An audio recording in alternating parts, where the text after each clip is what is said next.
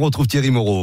Totem, les cahiers de vacances. Il a fait chaud ce week-end et ça ne va pas s'arrêter, ça va continuer aujourd'hui et pour tout le début de semaine au moins. Alors, dans les cahiers de vacances avec vous Thierry Moreau, cette question d'actualité, pourquoi le mois d'août est-il le plus chaud de l'année? Alors, il y a plusieurs raisons euh, qui expliquent ça. D'abord, il y a une, une chose qui est, qui est aberrante, c'est-à-dire que le jour où il y a le plus de soleil, c'est-à-dire le 21 juin, c'est pas le jour le plus chaud. Le jour le plus chaud, il est deux mois plus tard, en août, lorsque le pays connaît les plus grands pics de température.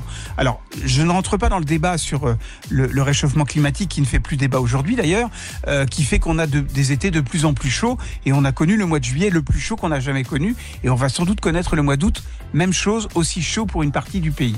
Euh, la raison, c'est simple, c'est le principe du four, c'est-à-dire que quand vous mettez une température voulue, ça met 10 à 15 minutes à monter et inversement, une fois que vous avez remis, vous avez coupé votre four, les plaques restent chaudes ou le four reste chaud pendant un certain temps. Eh bien, c'est pareil.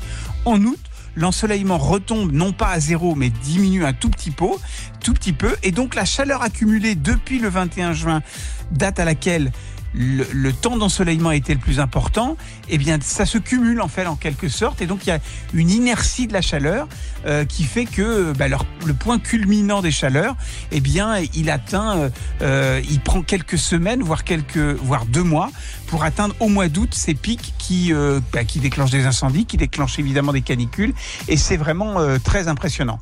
Alors en fait, le phénomène d'inertie se produit dans la journée, et puis les météorologues ont établi que les températures de surface atteignent leur point culminant avec un retard de l'ordre de 1h à 1h30 sur l'éclaircissement du soleil maximum. C'est-à-dire que c'est même pas quand le soleil tape le plus qu'on a le plus chaud. C'est sans doute une heure, enfin c'est souvent une heure ou 1h30 plus tard. C'est tout ce, tout ce décalage qu'il faut bien comprendre.